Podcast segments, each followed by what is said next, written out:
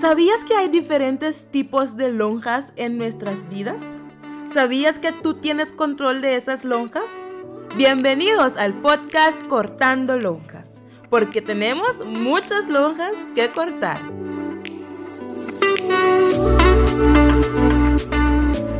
Hola, hola, ¿cómo están mis longis? Bienvenidos, bienvenidas a otro episodio de Cortando Lonjas. Gracias por estar conmigo otra vez y también quiero aprovechar para agradecer a todas las personas que dedicaron su tiempo en escribirme un mensaje o ponerme felicitaciones por mi graduación. Ya soy doctora y estoy bien feliz. Pero tenemos que seguir con los episodios porque hay demasiadas lonjas que todavía tenemos que cortar. Así que hoy es un tema que es muy personal a mí. Obviamente todas las cosas que yo discuto en cortando lonjas son cosas que yo he pasado por esas cosas y yo quiero tratar de ayudar a otras personas que tal vez también están pasando por lo mismo. Pero ese es un tema que tal vez no he hablado de suficiente sobre este tema o nunca lo he explicado tan a profundidad como lo voy a hacer el día de hoy. Yo voy a llamar este, este, este capítulo, este episodio del podcast. Mm, más que nada, quiero dejar o quiero cortar el maltrato a las personas con obesidad o con sobrepeso.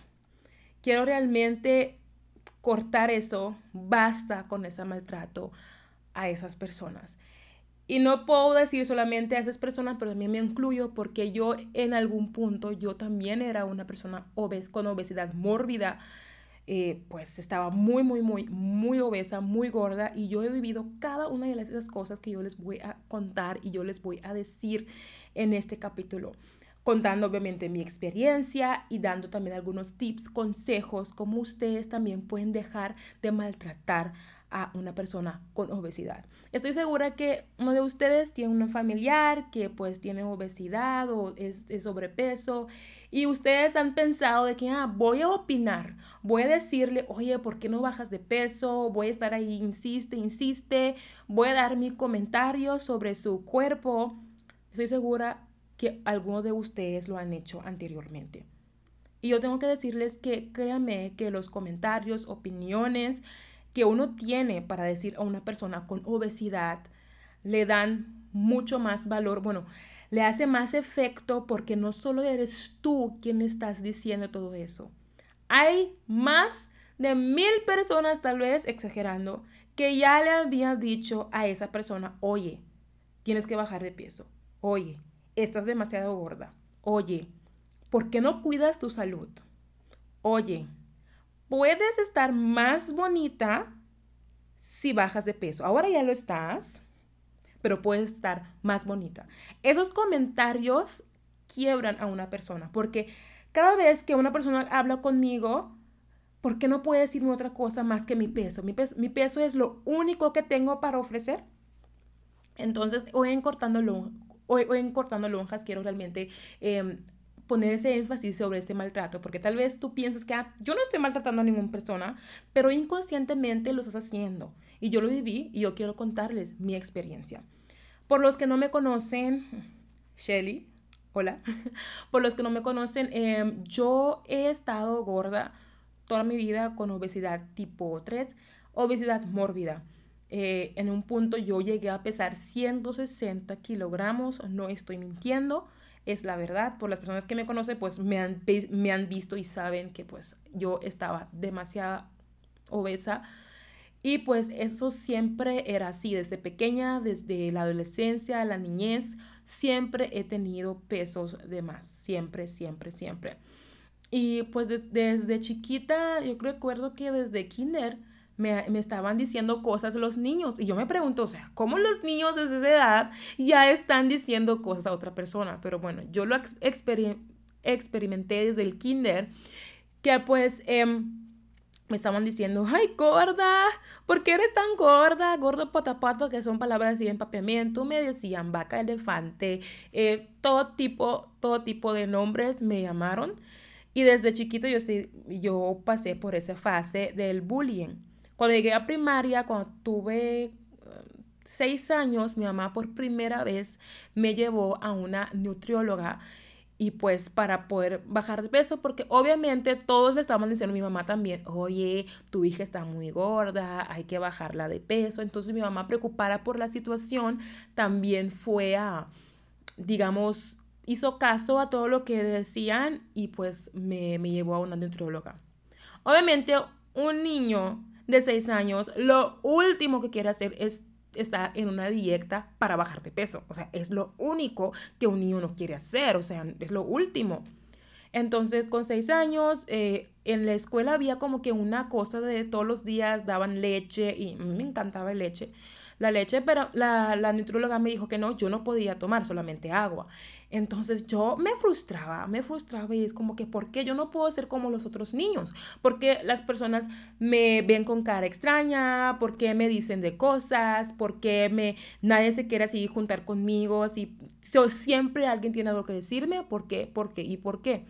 Me estaba haciendo varias preguntas desde niña, pero yo también me gustaba comer como y me encanta, me encantaba, siempre comía.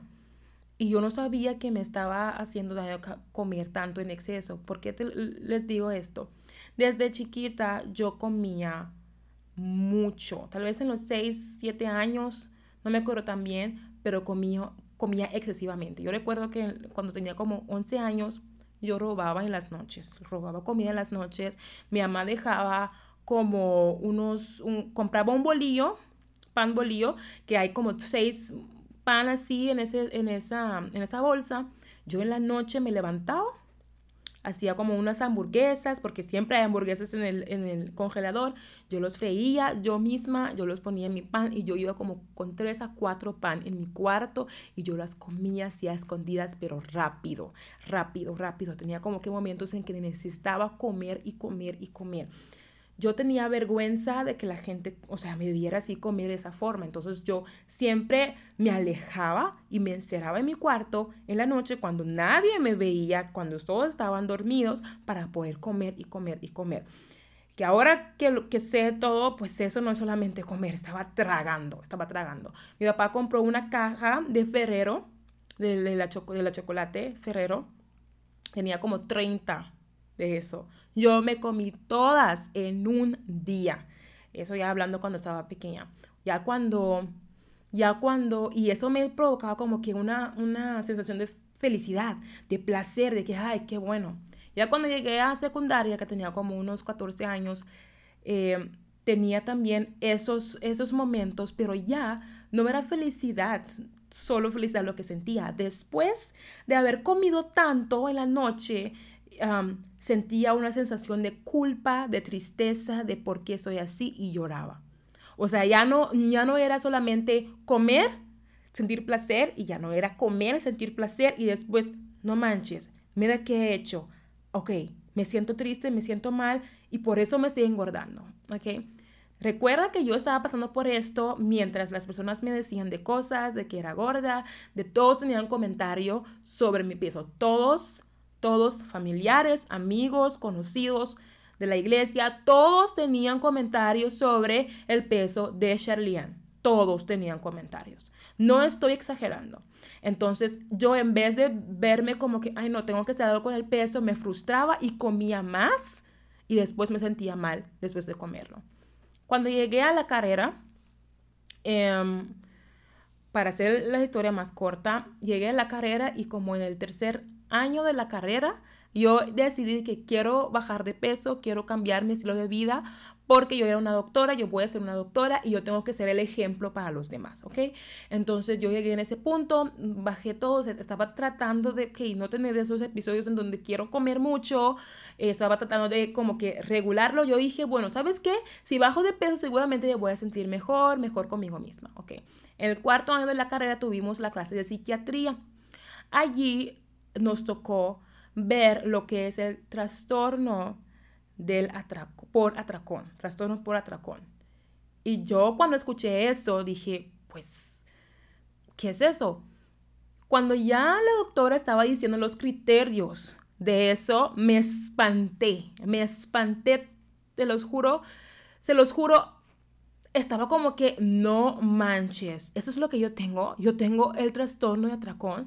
Porque obviamente hay bulimia, hay anorexia. Yo no tenía eso. Por ejemplo, yo comía, pero nunca como que los vomitaba, solamente comía.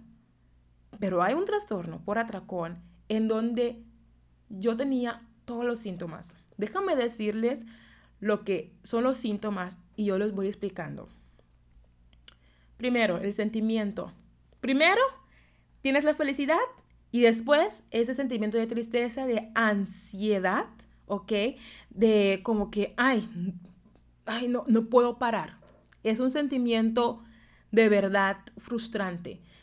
al inicio estás comiendo, te sientes súper feliz, ah, estoy comiendo, pero después tienes como que esa ansiedad de que, ay, no quiero parar, pero no puedo, ah, tristeza, soledad, de que, ay, no, me siento mal. Eso es lo que sientes.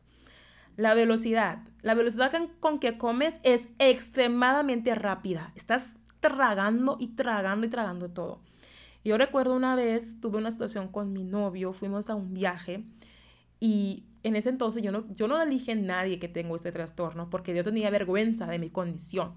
Entonces, y yo también tenía miedo de que la gente no me iba a creer, de que, ay, claro, solamente te gusta tragar y ya. O sea, no es como que te estés enferma. Bueno, mi novio, una vez tuvimos, fuimos de viaje, era un día en donde yo, cuando llegué de, de un trip que, que hemos hecho, yo tenía hambre todavía. Y mi novia era como que, pero ya comimos, ya comimos elote. Y yo de, no, yo tengo hambre, yo tengo hambre, quiero comer, quiero comer. Bueno, y trajimos como frijoles porque dijimos que íbamos a comer saludable en nuestro, en nuestro viaje. Entonces yo trajimos como que zanahoria, frijoles en bolsa y dije, bueno, voy a comer eso con tostadas o no sé.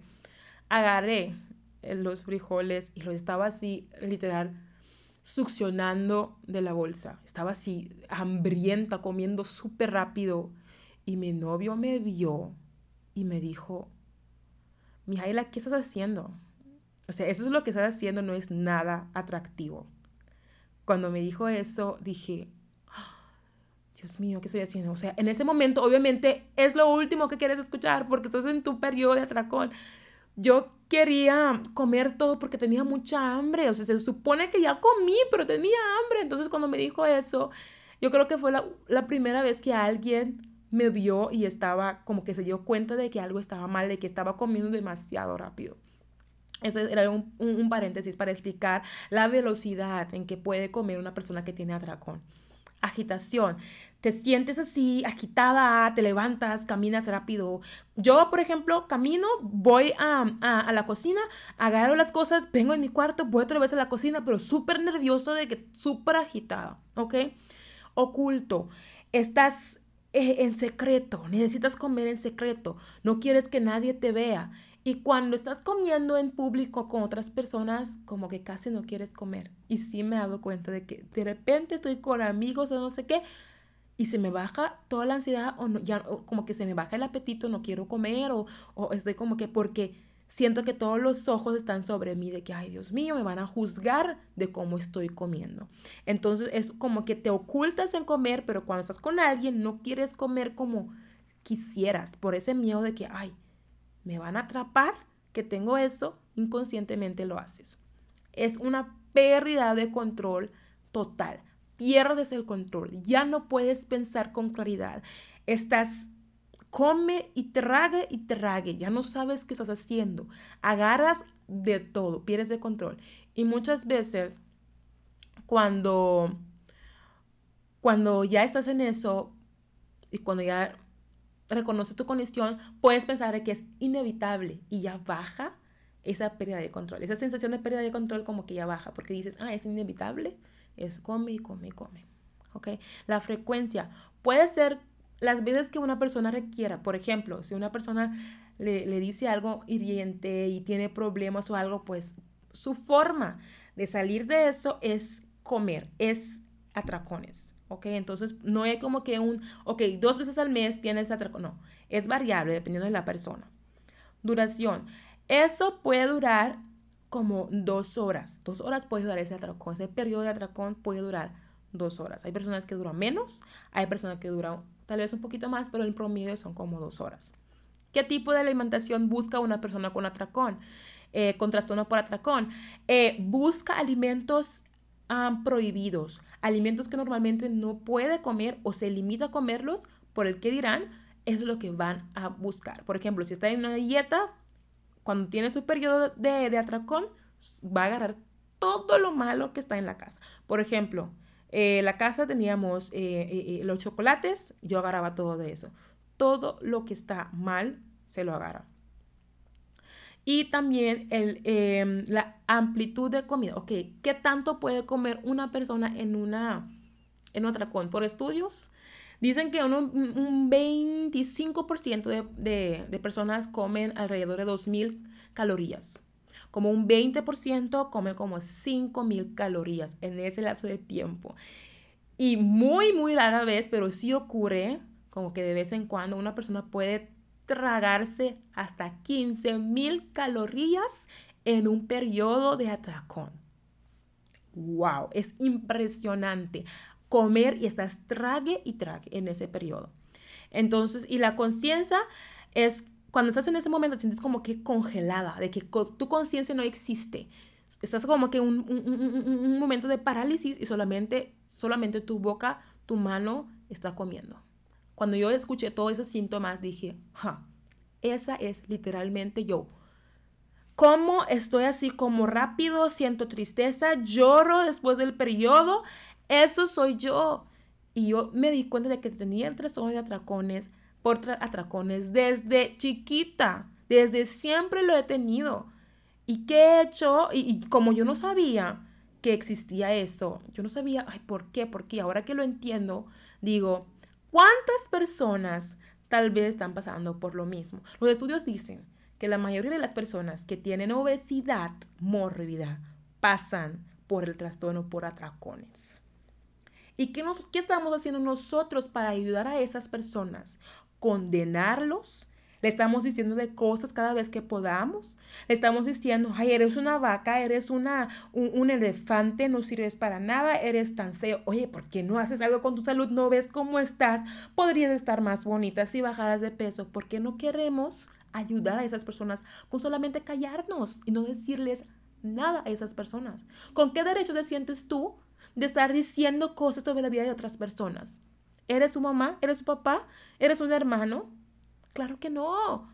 Entonces deja de estar opinando porque antes de ti han venido más de 10 personas a decirle lo mismo. Y esa persona tal vez puede estar pasando por depresión, por ansiedad, por momentos difíciles, por un trastorno de, por atracones y tú no lo sabes y lo estás empeorando, estás empeorando la situación. ¿Cuántas veces nosotros eh, vemos a una persona gorda, una persona obesa y decimos, mm, mírala, Nuestros ojos ya dice todo. No tenemos que decir nada con, las, con la boca. Nuestros ojos como que, ay, mira esa persona, ¿por qué no se cuida? Mira lo que tiene vestida. Estamos así listas para juzgar y listas para decirle de cosas. ¿Cuántas veces vamos a un gimnasio y vemos una persona obesa grande entrar y dicen, ay, ¿qué va a hacer en el gimnasio? ¿Qué ejercicio le van a poder hacer? Eh, ¿Qué podrá, podrá correr? ¿Podrá caminar en la caminadora? Ay, no, que ¿Sabes las veces que yo he entrado en el gimnasio, cómo se siente una persona obesa? Cuando entra en el gimnasio, siente que está fuera del lugar porque todas están flacas, bonitas, con abdominales y que, que, con six packs y con mano y ves a todos y te sientes juzgado por su mirada porque todos te ven con un cara de que eres la rara que entró a este lugar, no perteneces acá así. ¿Y cómo quieres que esa persona haga ejercicio si tú estás maltratando a esa persona con solamente mirarla? o opinar sobre su condición, en vez de abrir tus, tus manos así para que esa persona pueda entrar, apoyarla. Oye, si puedes, vamos, no, no hacemos eso. Estamos así justamente listas para, para quebrar a otras personas. Y también los, los entrenadores en el gimnasio porque tú te acercas con un entrenador, te ve con un cara de, ¿qué haces aquí? Una gorda, pero una flaca bonita con nalgas y toda apretada. Sí, te ayudo, vamos, que vamos a hacer tu rutina y todo. Hay una diferencia en tratar a una persona con obesidad en el gimnasio y una persona que está flaca en el gimnasio. Tal vez la persona con obesidad no sabe qué tiene que hacer, pero no, no les importa, solamente quiere ir así detrás de las bonitas, flacas, todas como modelos. Hay que dejar de maltratar a las personas con obesidad. Hay que dejar de maltratarlas. Y tú puedes ser una causa de que esa persona decida terminar con su vida. Tú puedes ser una causa de que esa persona esté en más depresión.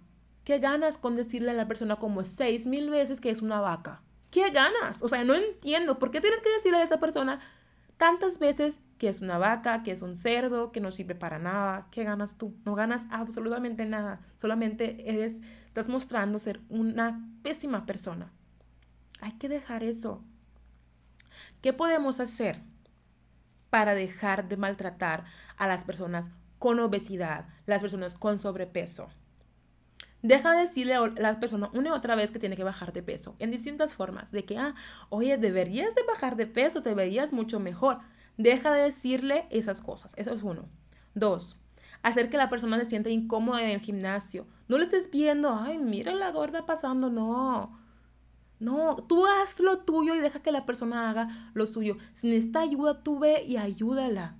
Deja que se siente en bienvenida en el gimnasio, porque el gimnasio no es solamente para las personas bonitas, flacas. El gimnasio es para las personas que quieren cambiar su estilo de vida, vivir un, un estilo de vida más saludable. Y las personas obesas también están incluidas en ese grupo. Otra cosa, dejar de hacerle bullying. Ya les dije, o sea, decirle tantas veces que es un cerdo, que es una ballena, no le va a ayudar con nada. Ve tu vida y deja de hacerle bullying a las personas que están pasando por ese momento de obesidad. Puede ser mucho más de aceptarlos y quererlos que estar diciéndoles de cosas. Deja de decir comentarios extras. Por ejemplo, de que, ah, te verías mucho mejor si bajaras de peso. ¿Sabes qué? Te has puesto mucho más bonita ahora que bajaste de peso indirectamente le estás diciendo que siempre estaba fea, pero ahora que bajó 2, 3 kilos, entonces ya es bonita. No. Ser bonita no es, no es igual que flaca. Flaca, bonita, no, no, no, no van juntos. No es porque, porque eres flaca, eres bonita. Nada que ver, puedes ser, eres gorda, eres bonita también, así como eres. Entonces deja de usar esas palabras que pueden romper y quebrar a una persona. Y pues yo lo he vivido y yo sé lo que se siente. Por eso yo sé que hay que cortar esa lonja del maltrato a las personas con obesidad. Espero que este video les haya sido útil para saber que hay varios trastornos en que las personas gordas estamos viviendo y pasando y nadie lo sabe. Las cosas como trastorno por atracones es una realidad, es cierto, yo lo he vivido, yo lo pasé hace unos días, yo tuve un episodio de atracón. Y créanme que no es fácil. Dejemos de juzgar, dejemos de maltratar y dejemos de estar señalando a las personas que tal vez no son iguales que nosotros. Amémonos uno a otro, apoyémonos uno a otro para que todos juntos podamos tener una vida más plena, una vida feliz, con gozo. Espero que este, este episodio les haya sido de gran utilidad en sus vidas y que pueden aprender a amar a otras personas. Y si mejor te quedas callado, eso es mucho, mucho más sensato. Nos vemos en el próximo video, en el próximo episodio de Cortando Lonjas, porque recuerda que hay demasiadas lonjas que cortar. Bye. Gracias por haberme acompañado en este episodio de Cortando Lonjas. Nos vemos en el próximo episodio.